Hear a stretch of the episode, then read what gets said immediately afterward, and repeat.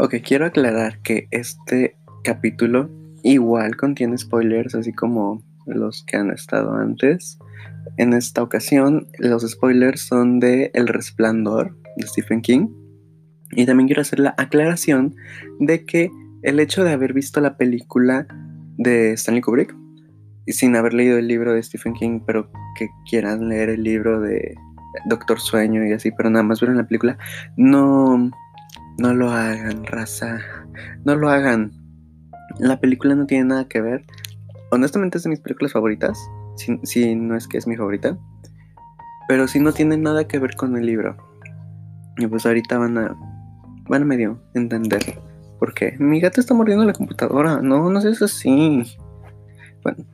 ¿De qué trata Doctor Sueño? Danny Torrance, aquel niño aterrorizado del Hotel Overlook, se ha convertido en un adulto alcohólico y sin residencia fija que vive atormentado por sus visiones y por los fantasmas de su infancia, que ha aprendido a controlarlos pero no a eliminar de su mente. Un día se siente atraído por una ciudad de New Hampshire, de donde le llega la visión de Abra Stone, una niña que necesita su ayuda. La persigue una tribu de seres paranormales que vive del resplandor de los niños especiales, y precisamente el de Abra tiene mucha fuerza. Danny sabe que sin su ayuda nunca conseguirá escapar. Juntos emprenden una lucha épica, una batalla sangrienta entre el bien y el mal. la historia empieza con el final del resplandor, o sea, bueno, no con el final ligada, con el Hotel Overlook en llamas. Ahí está la principal diferencia entre el libro y la película. En la película el Hotel Overlook quedó de pie y todo, y no, en realidad el Hotel Overlook no quedó de pie. El Hotel, el Hotel Overlook estalló en llamas. Porque le quitaron protagonismo a una de las a uno de los factores más importantes del hotel, que era prácticamente como su corazón, que es la caldera. Que si no la controlaban, todo iba a estallar. Y pues eh, Jack, cuando se volvió loquito, obviamente no la controló. Y pues todo, todo se fue directito a la popó. Pero bueno, el punto es que Wendy, la mamá de Danny y Danny pudieron escapar, si mal no recuerdo, se fueron a Florida. Y ahí empieza el, el libro, bueno, la historia de Doctor Sueño, con Danny aterrorizado porque muchos de los fantasmas del Overlook todavía lo perseguían, siendo que el Overlook ya no, ya no existía y Danny ya no estaba cerca del Overlook, como que para que los fantasmas lo siguieran atormentando.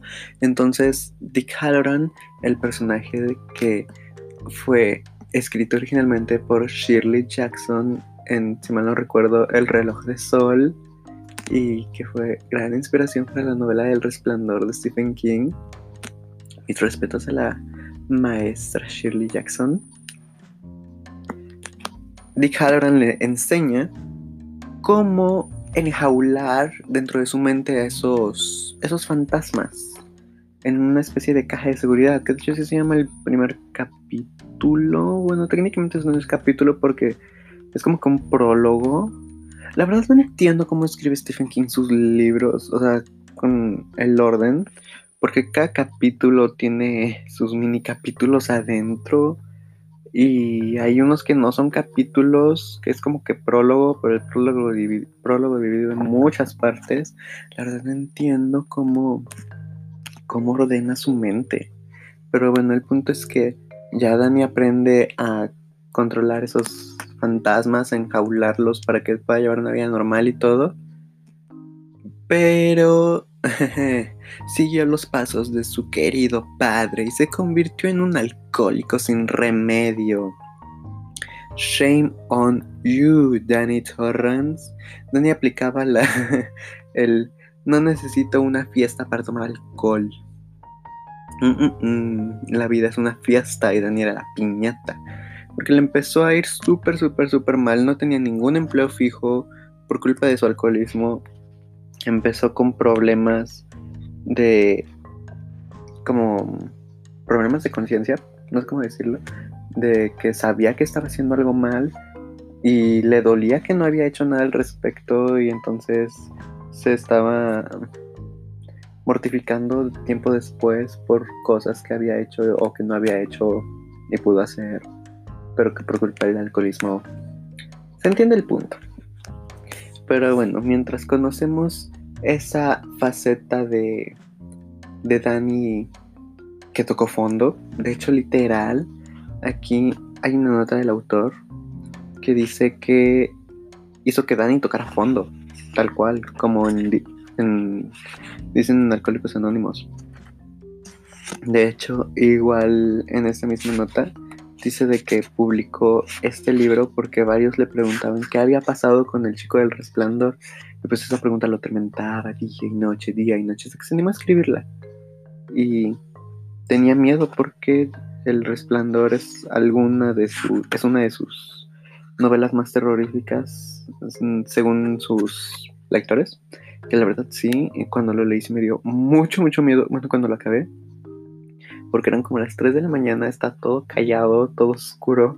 Y me acuerdo que cuando cerré el libro, sí lo cerré medio fuerte y fue así, ay, ay, nanita, no hice nada. No me lleves a un diosito. como si me fuera al cielo. Pero en el ese no era el punto. Eh, después de que Dani tocara fondo, empezamos a conocer igual. Ah, porque está desde tres perspectivas este libro. La de Dani es la primera. Hay otra que es de Abra. Abra es una niña que se menciona acá. La conocemos desde recién nacida. Pero ella tiene un resplandor muy intenso, muchísimo más que el de Dani.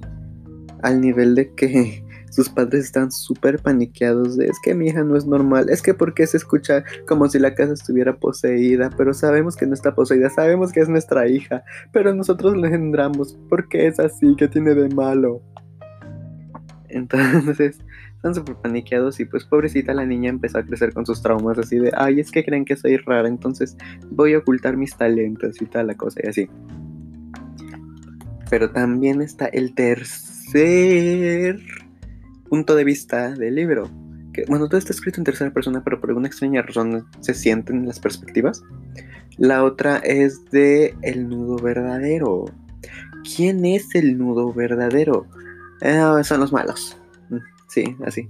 Sencillo. Ahí se escucha el carrito que está pasando pidiendo fierro viejo que vendan. Desventajas de vivir en el centro. Qué horror. Pero bueno. El nuevo verdadero son los malos. ¿Qué tienen de especial estos malos? Que se alimentan del resplandor. Pero, eh, bueno, ellos le llaman vapor pero no de cualquier persona, sino de niños. Chamacos, mmm, delicioso. Ay, ay, me imagino algo muy asqueroso. Mejor no lo digo, porque está muy asqueroso. O bueno, sí, mejor sí lo digo. Se tragan a los chamacos. Qué asco. Pero es literal, sí se los comen. Y son como. O sea, te los llegan a poner en algún momento como vampiros pero pues no se alimentan de la sangre, se alimentan del resplandor, que ellos llaman vapor, porque los rejuvenece y tal la cosa y los ayuda a vivir durante siglos. O sea, no los vuelve em, inmortales. O sea, pueden llegar a morir, más que nada por causas naturales. Eh, si es que no se alimentan bien. O también por asesinato y cosas así. O sea, son, son vulnerables, no, son como Edward Cullen. Ah, que de hecho mencionan Crepúsculo en este libro. Me sorprendió, siendo que Stephen King no le gusta Crepúsculo. Me sorprendió. Pero bueno, esos son los tres puntos de vista. Y vemos cómo van creciendo todos al mismo tiempo. Danny, después de tocar fondo y que andaba vagando por medio país, llegó a New Hampshire, no sé cómo se pronuncia, a un pueblito de ahí. Y en una ventana de un asilo encontró a su amigo Tony, el, el, ente físico, por así decirlo, que se le presenciaba mediante el resplandor. Que se presenciaba, que se le presentaba, ay, no sé cómo se diga, que se le presentaba mediante el resplandor. Entonces, lo vio y fue así que dijo, hmm, tiene años que Tony no se me aparece. hmm, probablemente deba de quedarme aquí. Y pues así, ahí se quedó y todo. Y se hizo amigo de un pues un señor que manejaba el tren de juguete porque tenían su réplica en miniatura de la ciudad y pues ahí había un tren de juguete entonces el señor lo, se hizo su amigo y le enseñó un lugar donde podía quedarse a dormir y todo y Dani estaba a punto de recaer como alcohólico. Bueno, prácticamente no, no había dejado de ser alcohólico todavía. Y este amigo, este vato, Billy creo que es, lo lleva junto con el mero mero de todo el pueblo, el mandamás. Y este vato decide ser su padrino y lo lleva a Alcohólicos Anónimos. Que de hecho está súper cute. Ay, ¿por qué? Ay, Siri. Siri está bien tonta. Siri está bien tonta. Se activó en mi teléfono. Perdón. O sea, que está bien, bien cute. Porque la primera frase del libro es temer son las siglas de todo es una miércoles escapa rápido. Antiguo proverbio de alcohólicos anónimos. Y al, al final cambian las, las siglas de temer son las siglas de todo es manejable en cara a la recuperación, dicho de Alcohólicos Anónimos. O está, está cute ver, el, ver cómo Dani logró, logró hacer mucho durante el libro. El punto es que a lo largo de la primera parte vemos cómo Dani va, va recuperándose del alcoholismo, teniendo una vida estable y eh, después de un tiempo empezó a trabajar en el asilo, donde encontró a Tony, porque sabía que tenía que estar ahí por alguna razón. Y entonces ya se quedó a trabajar ahí, incluso se quedó a vivir ahí en el asilo, y fue donde todos lo empiezan a llamar Doctor Sueño, por algún extraño poder que Dani tenía cuando lo, bueno, que Dani tiene cuando los ancianos están a punto de morir. Entonces, Dani simplemente los manda a dormir, o sea, no los mata, los manda a dormir y los llevaba en paz y toda la cosa. Entonces de ahí se ganó el nombre de Doctor Sueño, que a, Dan le, Dani le resultó como que una ironía, porque pues de pequeño su mamá le decía, su mamá y su papá le decían Doc, pero no Doc de Doctor, sino Doc de Box Bunny, de WhatsApp Doc. Sí, no entiendo en español era el de nuevo viejo. Perdón, no soy gringo. Entonces vemos cómo va creciendo a través de sus como medallitas, monedas que les dan a los alcohólicos anónimos de un día sobrio, eh, un mes sobrio, un año sobrio, 10 años sobrio, 15 años sobrio y todo así. Entonces vamos viendo igual cómo va creciendo con Abra.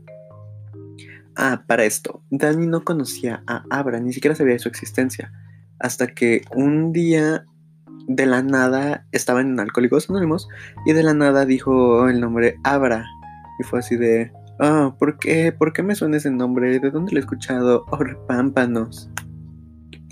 Y entonces, digo mucho y entonces, eh, con el paso del tiempo, Abra se. Abra dejó de ser un pensamiento y como que se fue materializando en su mente como una persona. Le empezaron a aparecer mensajes en el pizarrón donde anotaba el nombre de los pacientes y todo. Mensajes de hola, este, ten bonito día, cosas así. Eh, tu amiga Abra, he pasado un día fenomenal.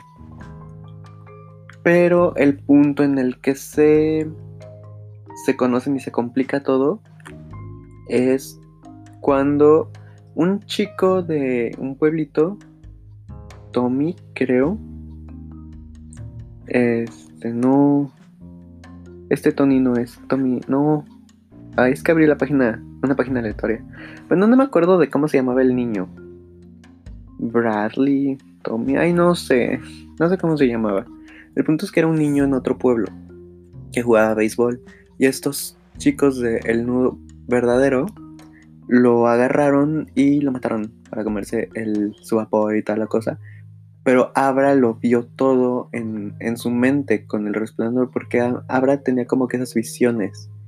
Entonces le llamó telepáticamente a Dani.